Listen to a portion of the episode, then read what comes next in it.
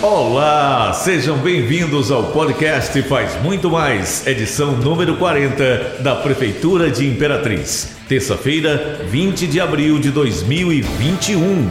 Você ouviu aí o Lauri Barros, eu sou Henrique Santos e juntos vamos trazer as principais notícias que foram destaque da Prefeitura de Imperatriz. Tanto esse como os demais podcasts você pode acessar no portal imperatriz.ma.gov.br barra podcast, redes sociais e principais plataformas de streaming. Notícia, informação. Vamos começar falando sobre a convocação dos aprovados no último concurso público da Prefeitura de Imperatriz.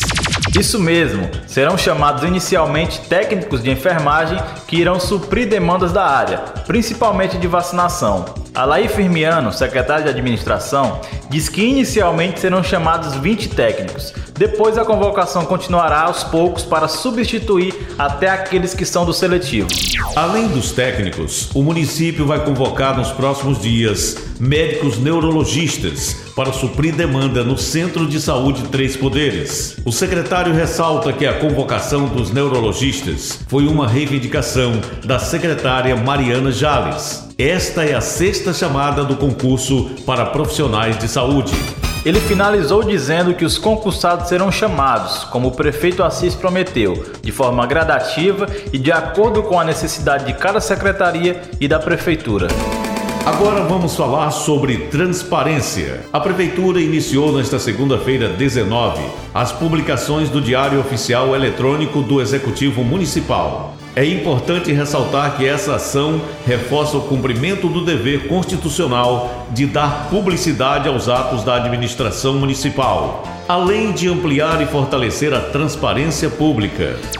E olha, gente, a Controladoria Geral da União, órgão do governo federal, avaliou em seu último relatório a transparência da gestão atual com 9,1 pontos. Constantemente, Imperatriz recebe boa avaliação pelo Tribunal de Contas do Estado do Maranhão.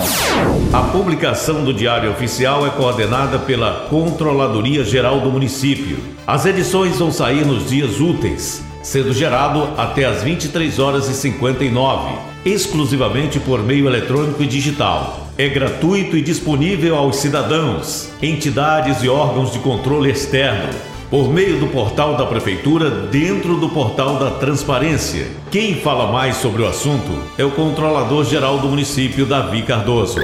O Diário Oficial Eletrônico do Executivo Municipal é mais uma inovação da gestão do prefeito Assis Ramos, confirmando seu compromisso de transparência da gestão pública.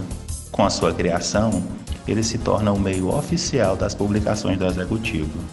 No diário serão publicados todos os atos administrativos do Executivo, como as leis, os decretos municipais, as informações sobre licitações e contratações públicas, os relatórios de gestão fiscal, entre outras situações, tudo visando a transparência. Com essa inovação, também teremos grande economia do erário municipal nas despesas obrigatórias com publicações oficiais e nos jornais de grande circulação local, todas absorvidas pelo Diário Oficial. Continuamos o nosso podcast falando sobre agricultura. A prefeitura adquire 320 toneladas de produtos da agricultura familiar, o PAA. São 210 agricultores familiares beneficiados e 320 toneladas de produtos adquiridos pelo Programa de Aquisição de Alimentos de 2021. Nesta terça-feira 20, esses lavradores cadastrados pela Secretaria de Agricultura, Abastecimento e Produção entregaram na sede do órgão parte dos produtos repassados. A ação fortalece os produtores locais e movimenta o comércio da região. O valor para a compra da edição desse ano é de 1 milhão e 40 mil reais, o que estima quase 5 mil reais repassados para cada agricultor. É um programa que dá oportunidade de venda para quem produz em baixa escala e não tem atenção das grandes redes no comércio.